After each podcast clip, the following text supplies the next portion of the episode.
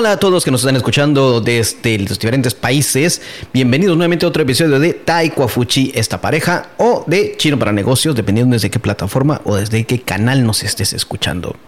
Bueno, el día de hoy voy a comentarles algo que me he dado cuenta que le pasa a muchos estudiantes de idiomas. Primero aclarando, los que nos escuchan por Taiko Fuchi, este episodio es totalmente en español a una velocidad para estudiantes de más o menos nivel B2. Aclarado el punto, vamos a seguir hablando. Esta vez voy a hablar un poco más o menos a mi velocidad normal. No tanto, pero eh, para que lo puedan entender estudiantes de nivel B2. Bueno, algo que nos sucede a todos cuando estudiamos un idioma es que nos topamos lo que se le llama, en maratón muchas veces se le llama mm, pegarse contra la pared, eso de romper el muro, es esa pared ahí que no nos deja pasar, donde llegamos a un punto con todas nuestras fuerzas y nos estrellamos y ya no sabemos si podemos seguir o no. Llámese agotamiento, cansancio, quedarse sin ideas, quedarse sin nuevas formas de practicar o aburrimiento. Llámalo como tú quieras. Pero todo nos pasa esto al correr y nos pasa precisamente también al estudiar un idioma. Ah, bueno, déjalo estudiar un idioma, cuando estudiamos cualquier cosa, pero hoy nos vamos a enfocar en un idioma, porque de eso se trata este canal, acerca de estudiar chino para los latinos o estudiar español para los chinohablantes. Así que veamos. Primero les quiero comentar o les voy a comentar un ejemplo.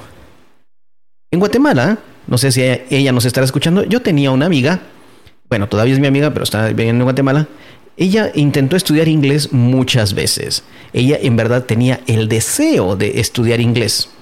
Tenía eh, la necesidad también porque en su programa de maestría necesitaba pasar un nivel o tenía que pasar cierto examen de inglés, lo cual para ella había sido imposible. Una persona muy inteligente, muy respetable, muy admirable, le gustaba leer, podía comprender muchas cosas fácilmente complicadas, pero en lo que era cuestión de idioma, tenía cierto problema.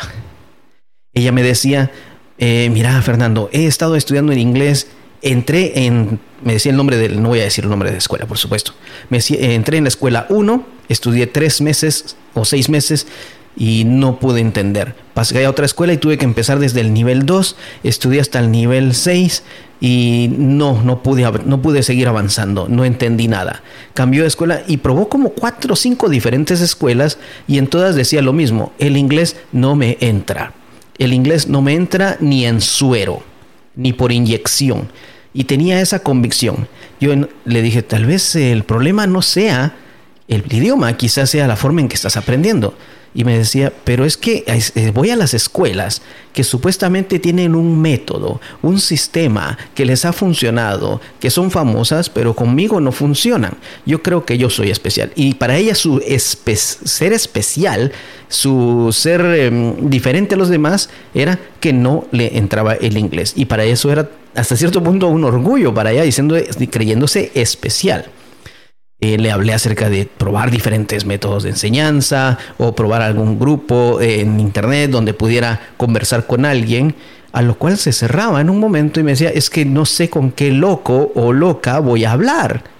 en internet uno se encuentra con diferente gente y entonces ella se cerraba ante eso para no hablar con extraños.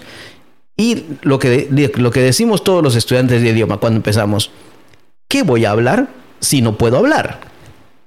Creo que lo has escuchado, lo habrás, lo habrás dicho alguna vez, todos hemos pasado por eso. ¿Qué voy a hablar si no sé, si no sé hablar el idioma? Si no sé qué decir. Bueno, el punto es, traté de explicarle diferentes formas y a todo se cerró. Ella se cerró en un no.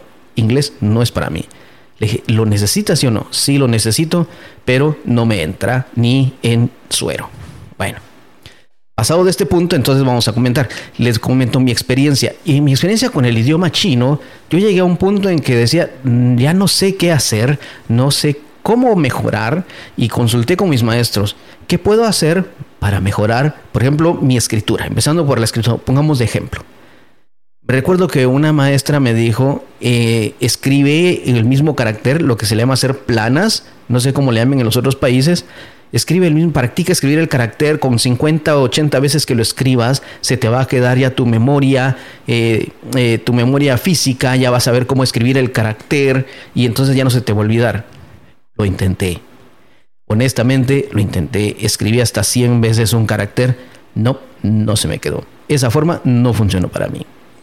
Después me decía, escribe las respuestas del libro. Mira, el libro tiene muchos ejercicios, trata de escribir las respuestas del libro, escríbelas varias veces, o sea, hacer planes pero de las respuestas.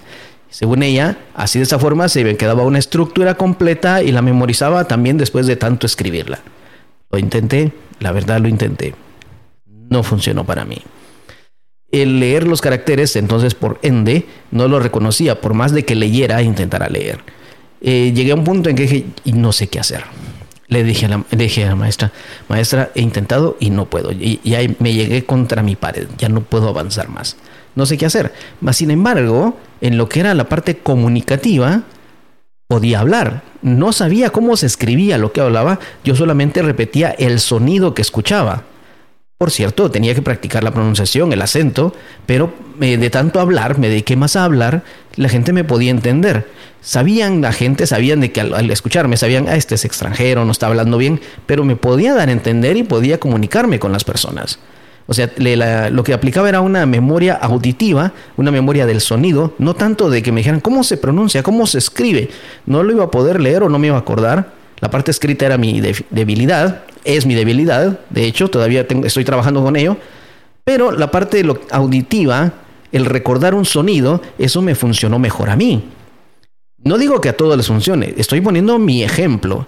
Y esto te puede servir incluso para eh, estudiar chino, para estudiar eh, japonés, coreano, español, eh, cualquier otro idioma. La memoria auditiva. Algunos la tienen, algunos tienen más desarrollada la memoria visual para reconocer los caracteres. Y no pasa nada. Simplemente es reconocer cuál de las habilidades de un idioma es lo que tienes más fuerte. Ya sea para escuchar, para hablar, para escribir o para leer. Simplemente reconoce cuál es tu habilidad. Bueno, siguiendo con el punto, me di cuenta entonces de que con el tiempo, me di cuenta de que eh, tenía que leer muchos mensajes en, chino que recibía por las redes sociales, por Line, con, como nos comunicamos con nuestros estudiantes o y con las personas que nos consultan algo y tenía que responder y respondía mal. Eh, yo usaba un traductor, literalmente yo traducía, escribía en inglés o español cuando usaba el traductor aprendí que si lo, lo, traducía de español a chino, el traductor es pésimo. ¿eh? No, no les se los recomiendo. El traductor de Google es pésimo para eso. Da unas traducciones un poco raras. Las mejores traducciones que he visto son las de inglés a chino, pero aún así se sabe que es una traducción de Google. Bueno, y eso era lo que yo usaba. Entonces, oh descubrimiento, oh Dios mío, me di cuenta de que, ¿por qué no busco mi propia forma de practicar? ¿Por qué no busco algo que a mí me divierta, algo con lo que yo me identifique? Si lo que está ahora estandarizado no me funciona, ¿por qué no crear lo que a mí me gusta? Y escucha esto que te estoy diciendo. ¿Por qué no, eh, ¿por qué no buscas una forma que a ti te gusta? Ya sea cantando, si lo que quieres es hablar, ya sea repitiendo lo que dicen otras personas, si lo que quieres es practicar un shadowing, por ejemplo, ya sea escribiendo mensajes cortos, ya sea que te quieras dedicar a un, a un Twitter, por ejemplo, donde son mensajes bastante cortos a comparación de otras redes, o haces algunas ediciones bonitas con algunos editores eh, de, imágenes, voy a mencionar uno solo por poner un ejemplo, como Canva, que es gratuito, eh, solo para poner en tu Instagram si quieres. No pasa nada, es una pequeña forma de practicar. Busca la forma en que te identifiques más. Conozco personas que les encanta la caligrafía, les encanta ese, el arte de la caligrafía, es muy eh, valorado en esta parte de Asia y si lo, si lo desarrollas, créeme, la gente te va a ver diferente y hay personas que en verdad lo desarrollan. Yo no tengo esa capacidad, lo reconozco, entonces no entro a eso. Pero hay quienes sí lo tienen y es una forma de practicar. Busca tu propia forma de practicar el idioma. Ahora, cuando estamos practicando un idioma, nos damos cuenta también de que, bueno, yo me he dado cuenta de que muchas personas me dicen, eh, Fernando, o me dicen, maestro, mire, es que yo soy muy tonto. No, yo no aprendo rápido el idioma.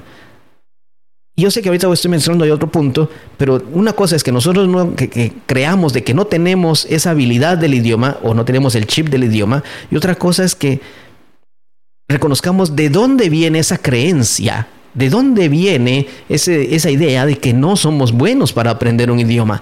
Todo esto, el niño desde que nace, no nace diciendo desde pequeño a los dos años, mamá, mamá, yo no sé aprender idiomas. No, ningún niño lo dice. Ningún niño desde pequeño va a decir, yo no soy bueno para aprender un idioma. No.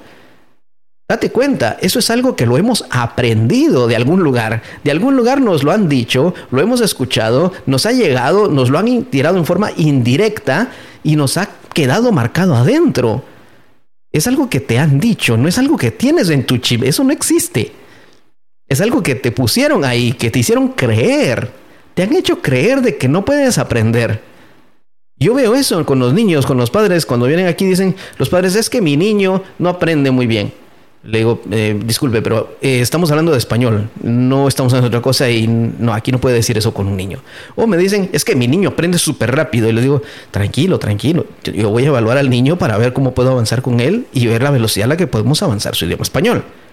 O sea, ya sea que te digan que si eres bueno o que no es bueno, todas son ideas aprendidas, todas son ideas que te han enseñado o que alguien te ha dicho, que te han repetido y te ha quedado grabado en la cabeza y ahora crees que es tu idea.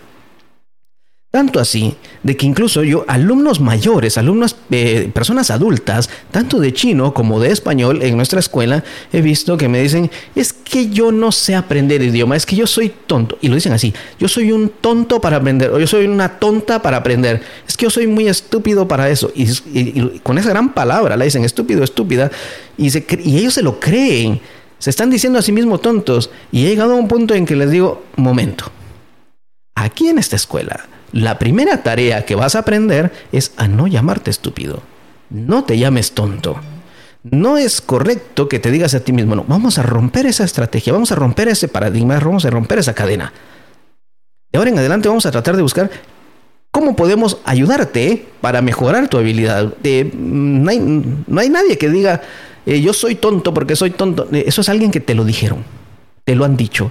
Y en cuanto aceptes que te lo han dicho, en cuanto reconozcas que alguien te dijo que eres tonto y que no eres tú el que se ha creído que es tonto, en ese momento puedes decir, pues esa persona que me lo dijo, adiós, se va o no, o si, es, si no lo quieres decir, bueno, corta esa memoria de este, este, de este momento, a partir de este momento, borrón y cuenta nueva. Vamos a hacer una nueva grabación en mi chip, vamos a grabar una nueva cosa en mi memoria. Vamos a decir, voy a buscar mi forma. Busca tu forma, la forma que mejor te funcione. No tiene que ser la forma que le ha funcionado a todos los demás. Como mi amiga que buscaba los mismos sistemas de todas las escuelas, prácticamente funcionaban igual. Tenían un libro, a veces, eh, y todos seguían ese mismo libro. Ella no quería probar otro sistema porque no, no veía que existía otra forma de aprender más que la que ya estaba hecha por las escuelas o por las academias en ese momento, una estructura ya hecha pero busca tu forma de aprender, busca tu forma de mejorar el idioma. ¿Cómo te diviertes? ¿Cómo te, cómo te sale mejor? Con frases cortas. Está bien, aprende frases cortas, te van a ayudar. Con una canción, está bien, aprende una canción, te va a ayudar. Con leyendo un poema, te va a ayudar también. Con chistes o cómics o mangas, como le digan en tu país, también te va a ayudar. Todo lo que sea involucrarte en el idioma que quieres aprender te va a ayudar, no importa que sea. Si alguien te dice, mira, tienes que leer, por ejemplo, eh, tienes que leer El Quijote para entender español, pero te parece una lectura muy aburrida, no te va a funcionar. Pero si alguien te dice, lee, lee eh, Carlos Ruiz Zafón, son unos libros interesantes, pero no te interesan ese tipo de historias, pues te va a aburrir. Así que eh, no digo porque ellos sean aburridos, no, no, no, no, no, es porque para ti posiblemente no te gusta, no es ese tu estilo, no es de tu agrado. Busca la forma que a ti te guste, la forma en que te sientas más cómodo y créeme, no vas a ser nunca más esa persona que le digan es tonto para aprender un idioma. Ya sea que te pongas a estudiar chino, español, ruso, japonés, coreano, inglés, no importa el idioma, si buscas la forma, la forma en que te guste, la forma que te agrade, la forma que te haga sentir bien, en donde te estés divirtiendo, como la pases bien con el idioma, pues entonces esa es la forma correcta para ti. Aunque otros digan, esa forma, ¿cómo vas a aprender así? ¿Por qué no? ¿Por qué no? Yo te soy sincero. Yo eh, a veces escucho una canción y yo me invento la letra. A veces le cambio una letra en chino, una letra toda ridícula. Y mi esposa me dice, yo jamás haría eso. A mí no me sale natural hacer eso. Pues no lo hagas. Es cada quien tiene su diferente forma de aprender. Yo lo hago para divertirme y me relajo. Ahora estoy practicando escribir y escribo mis historias, escribo mis cosas, escribo lo que se me viene a la mente, mi, eh, escribo comentarios muy personales sobre algunas cosas que yo he visto sobre educación, sobre trabajo. Pero son cosas en las cuales yo me puedo identificar y decir, sí, ese soy yo, es mi forma de pensar. Y entonces encuentra tu forma. Y esa forma será la correcta. Si otros te dicen que no, es porque para ellos no funciona, pero posiblemente para ti sí. Te deseo lo mejor. Recuerda, no importa el idioma que aprendas. Si estás aprendiendo un idioma asiático o un exo mental, busca tu forma y esa será la correcta para ti. Si te ha gustado este episodio, si lo consideras importante para compartirlo con alguien, por favor, pásaselo a alguien. Posiblemente yo sé que conoces a alguien que tiene problemas para aprender un idioma y le puede servir, le puede ayudar, le puede dar una pequeña luz, una pequeña idea de cómo mejorar o de cómo no mejorar, sino cómo cambiar su forma de aprender. Búscanos en nuestras redes sociales, ya sea como Chino para Negocios o como esta pareja o Taiko Fuchi o Fei. De esta forma nos encuentras y vas a encontrar información sobre nuestros cursos que tenemos también para los estudiantes de, de español. Tenemos cursos de 0 a B1 en un año. Estamos haciendo entrevistas para los que quieren estudiar el idioma.